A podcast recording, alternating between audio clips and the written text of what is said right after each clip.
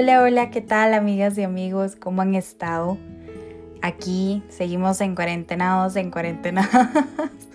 Yo creo que ya un poquito cansados y cansadas, pero bueno, les traigo un nuevo contenido, un episodio más de Mujer Real.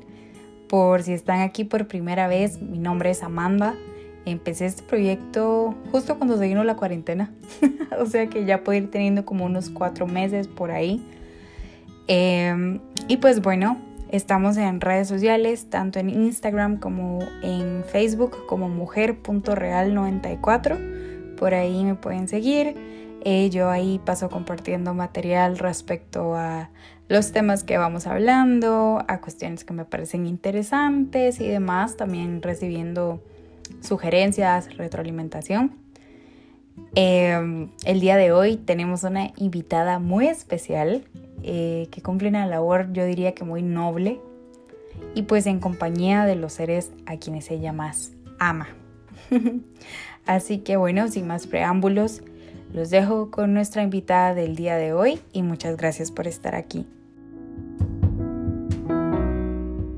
Pues bueno, mi nombre es María José Vargas, yo soy la encargada de la pelumenada y eh, me gradué de la Universidad Nacional como eh, diseñadora ambiental en construcción de espacios y eh, saqué un técnico en intervenciones asistidas con animales, que es para trabajar eh, con perros de terapia, principalmente lo que es discapacidad, pero no necesariamente abarca solo discapacidad, porque también se trabajan en centros educativos, en empresas, en centros de salud, buscando objetivos, más que todo porque eh, no solamente está la discapacidad a nivel físico, sino también la de salud mental.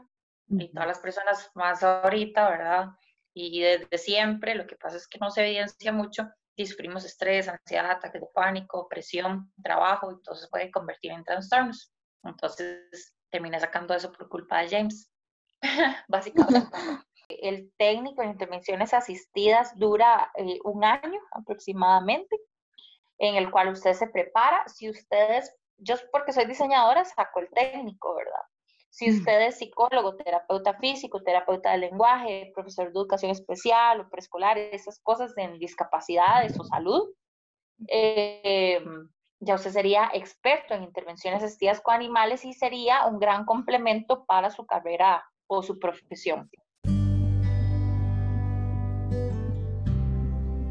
María José me cuenta que ya tenía varios animalitos en su casa, sin embargo cuando ella empieza su carrera, se da cuenta que dentro de la universidad hay muchos animalitos que viven ahí, pero que realmente no había nadie que se hiciera cargo de ellos. Entonces ella, con el deseo, ¿verdad?, de ayudarles a tener una mejor calidad de vida, emprende este proyecto y decide asumir muchas responsabilidades que esto conllevaba, además de sus estudios. El proyecto inicia, o sea, la de todo inicia en el 2, yo entro a la universidad en el 2009 y había unos perros que estaban ahí en el campus y solamente los guardas, unos que otros guardas los, los cuidaban.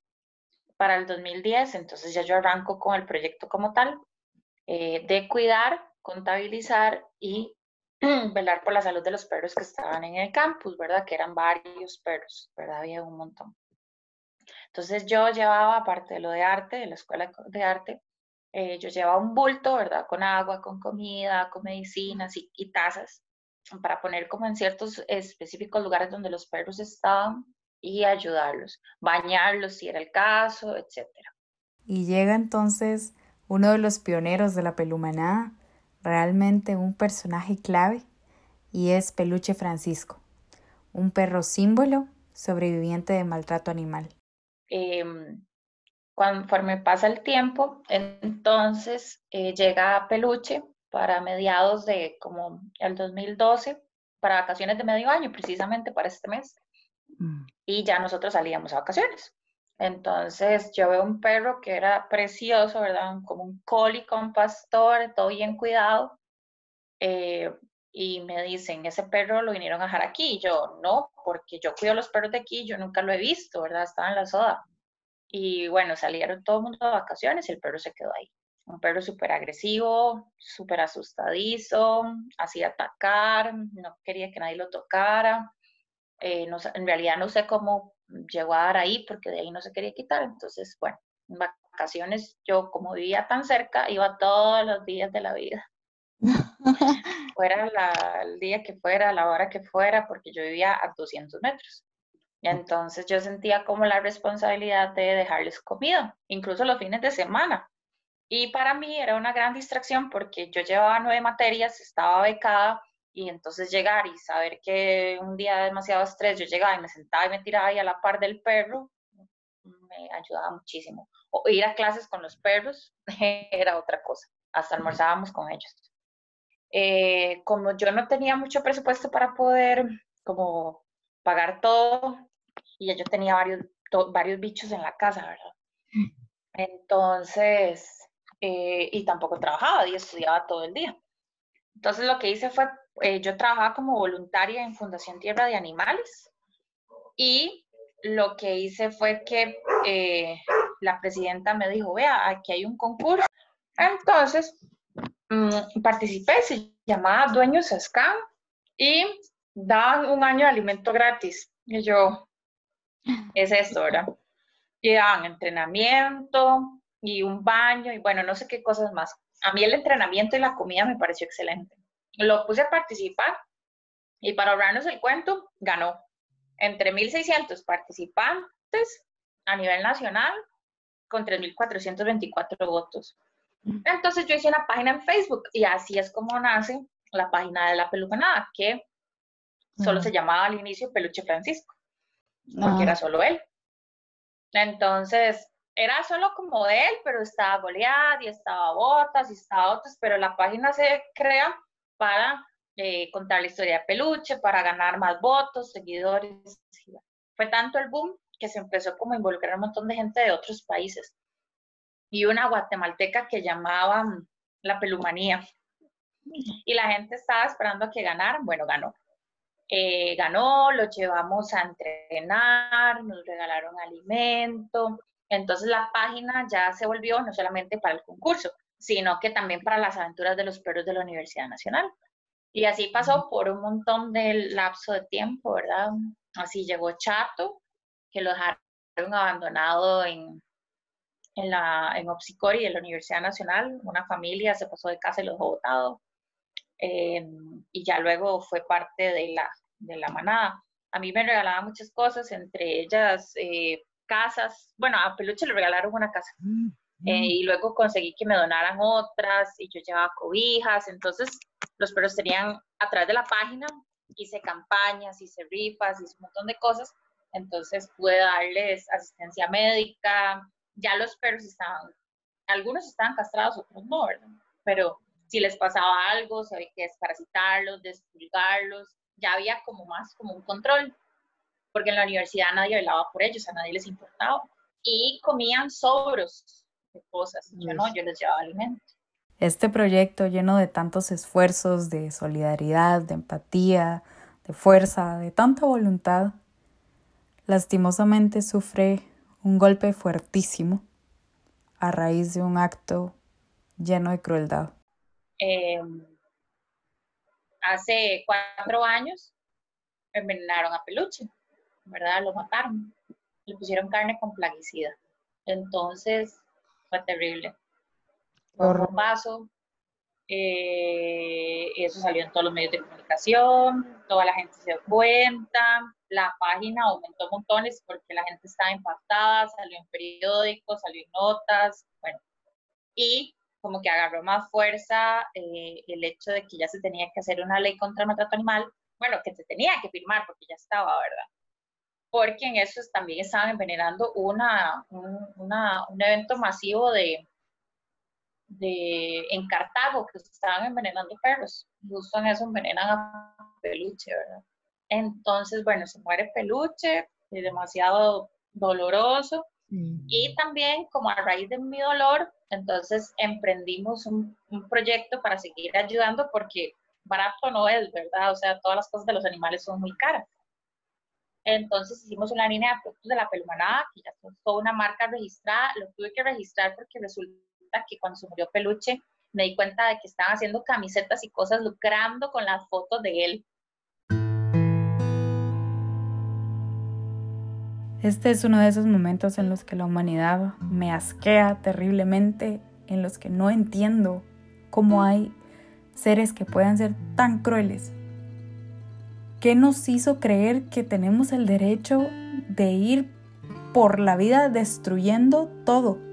Que estamos por encima de toda especie y tenemos derecho a hacer y deshacer con tanta crueldad?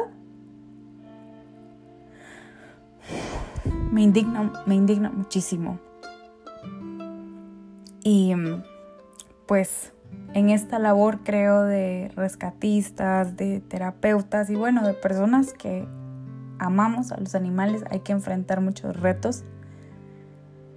Y por supuesto para María José, este año les puedo decir, admiro totalmente la fortaleza que esta mujer tuvo, porque de verdad le tocó enfrentar muchas cosas, pero dentro de esas también llegaron dos miembros de la pelumanada que nos roban muchos suspiros.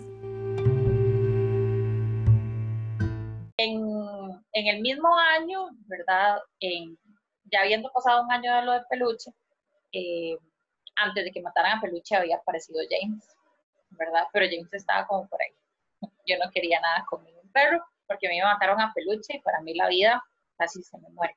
Entonces me matan a Peluche, llega James, todavía estaba chato y todavía estaba Milo normal. Yo, pues obviamente, adopto a James por situaciones diversas, que le dio erliquia, que se le rompió la pata, que le afectó a nivel pulmonar, bueno. Al año siguiente, entonces, atropellan a Milo, ese mismo año se muere Chato. Y al año siguiente ya yo logro como atrapar a Kira, ¿verdad? Porque Kira era todo un caso, ella no se dejaba, y la atrapé porque entrenando a James para certificarse como perro de terapia, eh, y nos damos cuenta de que la llevo yo a peluquear y todo el asunto, y nos damos cuenta que tiene unos huecos en todo el cuerpo y la pata toda rota, y era que se había agarrado por un mapache, los mapaches del Piro. Y Chato no estaba porque falleció ya de viejito, ¿verdad? Eso sí, él dio la última ronda con los oficiales, se puso en el caño y, ahí quedó. Milo está en casa con una encubierta y Kira y James vienen conmigo.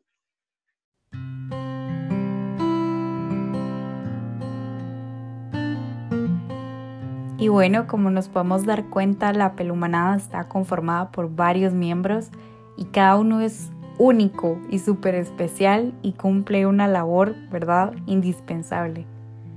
Pero es innegable que María José tiene a un cómplice a ese hijo incondicional, ¿verdad?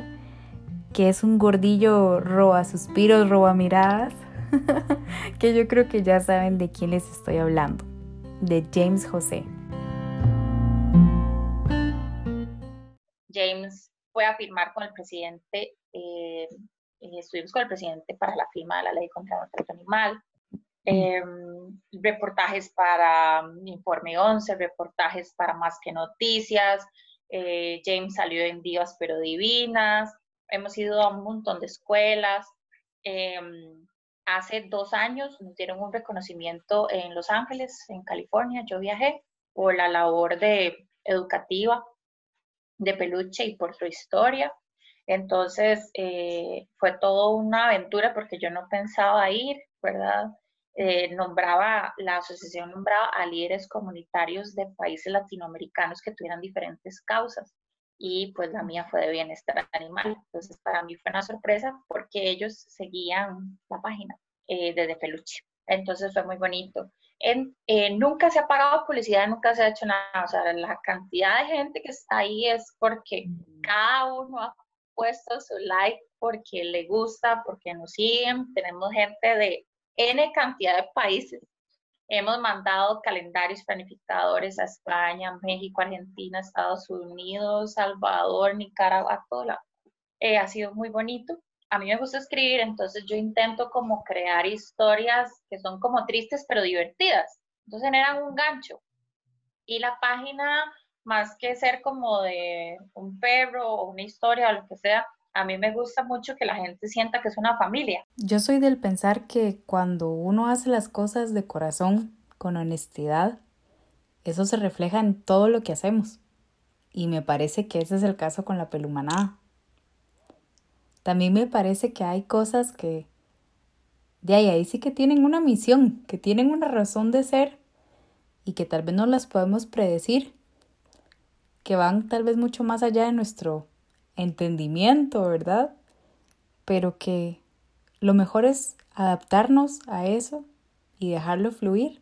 Yo venía a Turrialba de dar una charla y resulta que eh, yo tuve un accidente donde yo, pues, esta semana tengo fisioterapia.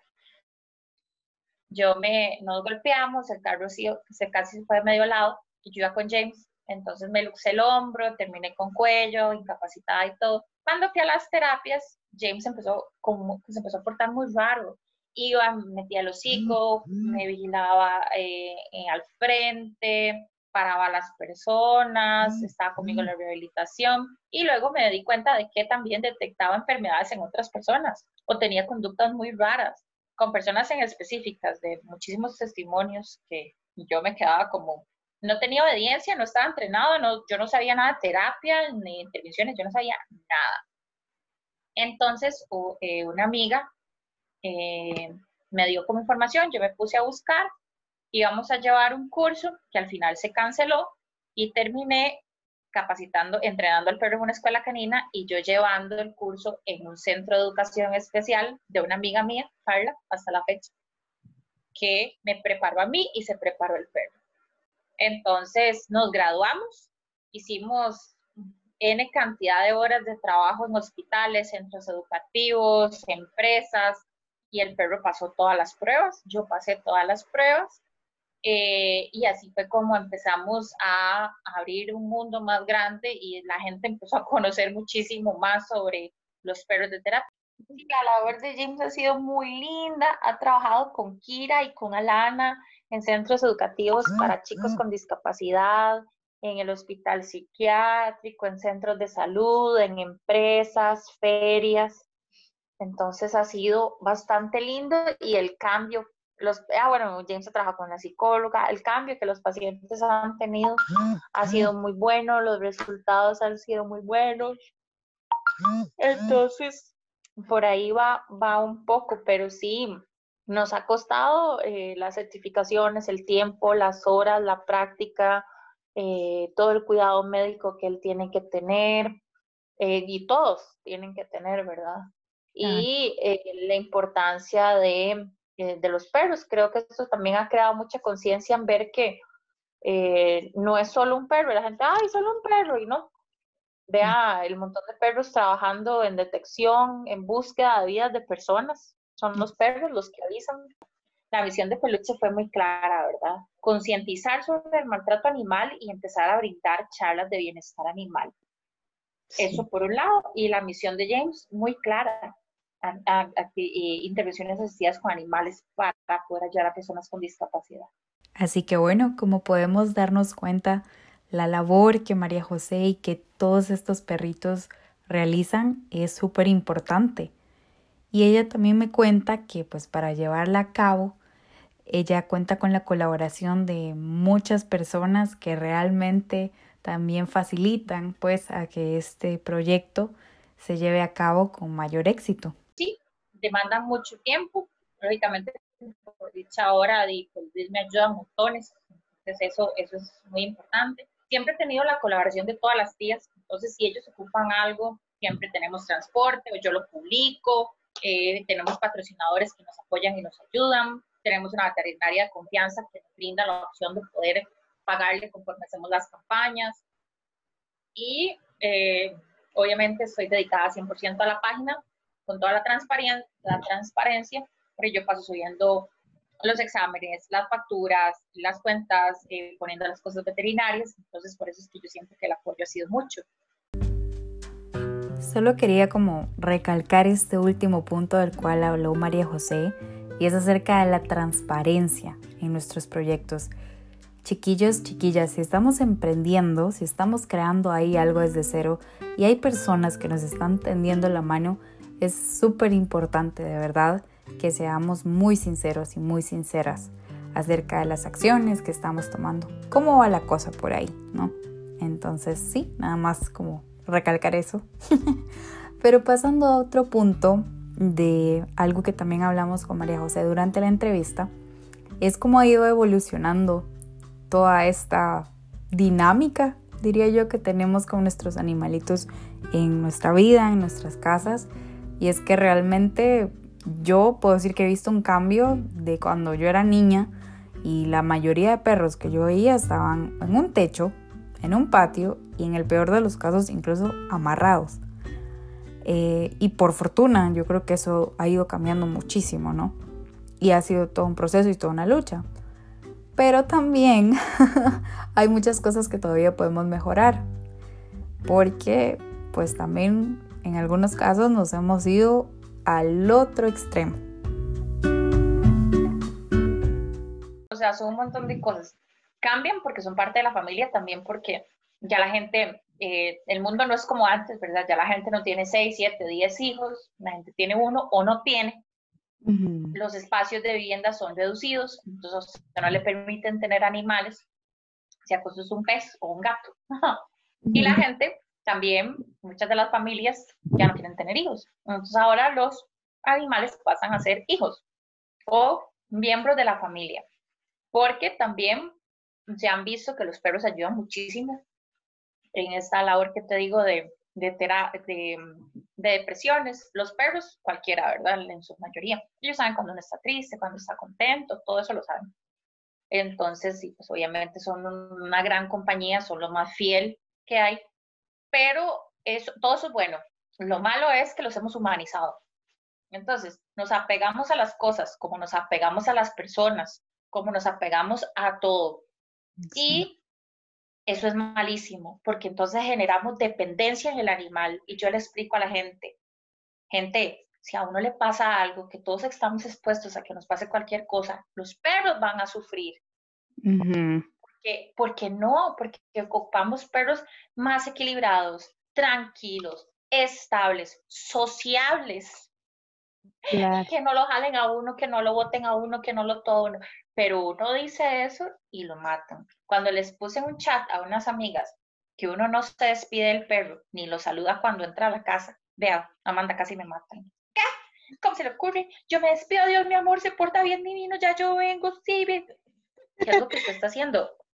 Usted le está generando más ansiedad al perro porque lo está dejando alborotado, hasta con su tono de voz. Y por eso es que los perros cuando se regresan le despedazaron toda la casa. Usted no le genera ansiedad, usted simplemente llega, cierra la puerta y se va y el perro dice, ok, se fue. Regresa, no saluda, se espera que el perro esté en calma y cuando ya el perro esté en calma, después de pasar unos 5 o 10 minutos, llega y saluda. ¿Por qué? Porque son animales, ellos no están entendiendo todas las cosas que uno les hace por daño. Entonces, eh, ha sido todo un proceso eh, de aprender educación canina, comportamiento, lenguaje, cambiar conductas, terapia con la psicóloga, trabajar apegos, trabajar emociones, saber que son animales, que les gusta restregarse, que les gusta llenarse de tierra, que les gusta correr, que les gusta jugar y mi perros de trabajo como James, que James disfruta mucho trabajar, pero siempre dándoles el lugar que tienen y todo el amor que ellos merecen. Son como niños. Y si usted a un niño le pone límites porque lo ama, porque quiere lo mejor para él, es igual con un animal. Usted lo educa, le pone límites. Usted quiere una galleta, gánesela. No haga lo que le da la gana, cáguese en la sala y le da galletas, ay, tan divino, ¿no? Exacto. No, no, se puede. Tenemos una sociedad que sí ha hecho conciencia eh, de bienestar animal. Se ha, la tasa de adopciones incrementó en algún momento. Ahora con lo del COVID más bien la gente ha abandonado mucho. Eh, con la ley de maltrato animal no se ha hecho ni mierda, perdón la palabra, pero no, no, no son las expectativas de lo que la gente pensaba. Eh, vea el, caso de Campeón, teniendo todas las pruebas y, y, y no hicieron absolutamente nada. entonces, eh, yo pienso que la herramienta más importante es la educación, por eso yo me he dedicado a dar charlas en centros educativos, contando la historia de Peluche, que tiene un impacto muy grande, contando la historia de toda la peluzmanada y y contándola a los gatos y todo el asunto, para crear conciencia y para, eh, para fomentar muchísimos valores.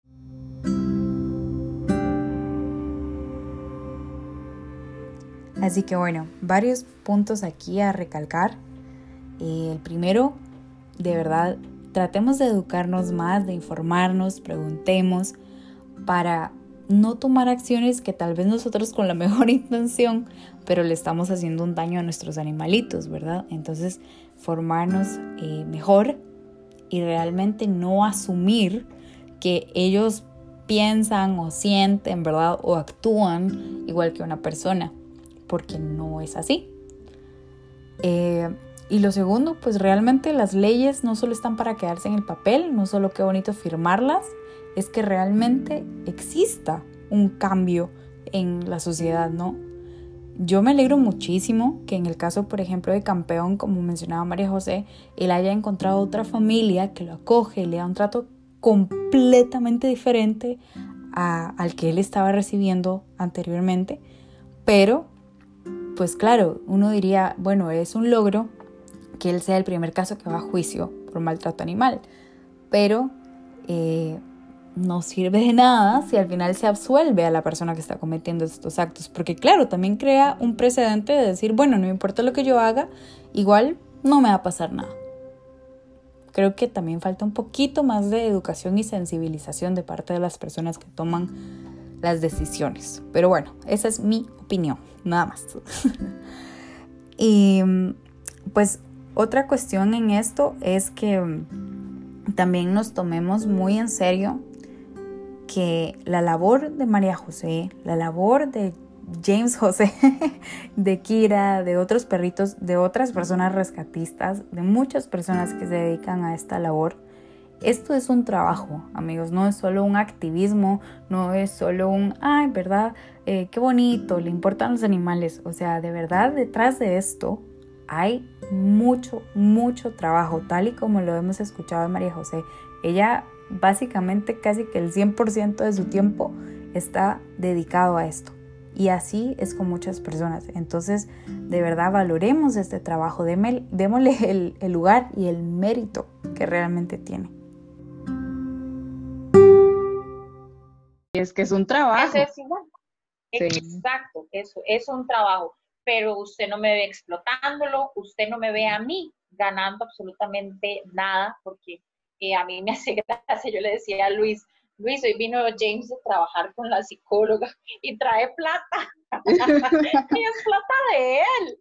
Entonces me hace mucha gracia porque yo se la guardo y luego lo mando a un baño o se la guardo y compraba, les compraba este, heladitos o crepas a todos, ¿verdad? Entonces, obviamente, pues sí, eh, son cosas que disfrutan, pero obviamente sanas así como el perro de terapia trabaja, así el perro de terapia tiene el doble de atención médica veterinaria y el triple de juego y educación.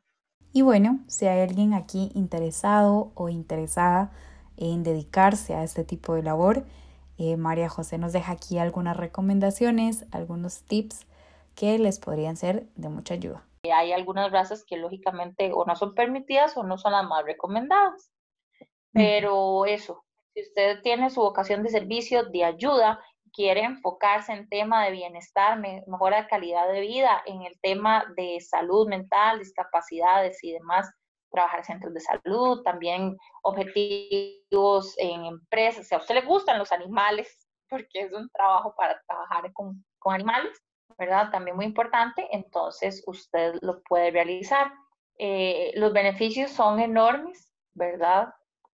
La satisfacción de que usted sabe que a veces hay dos profesionales, ocho pastillas, tres familiares y eh, no pueden con el paciente y llega el perro y pudo todo. Y importante, vital y súper, súper remarcable que el vínculo que usted tenga con su perro de terapia, su compañero de trabajo, sea genial.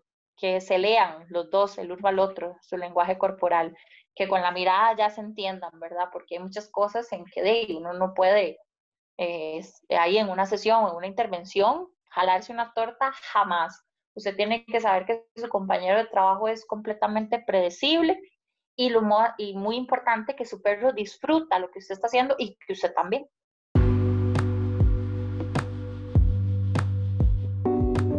Muchísimas gracias a María José y a la Pelumanada por brindarnos de su tiempo y contarnos esta historia tan maravillosa.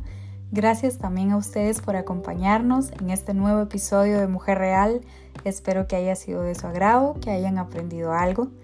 Y si alguien tuviera el gesto, si les naciera, pueden hacer una donación a este proyecto vía PayPal al correo electrónico mujer.real94 gmail.com.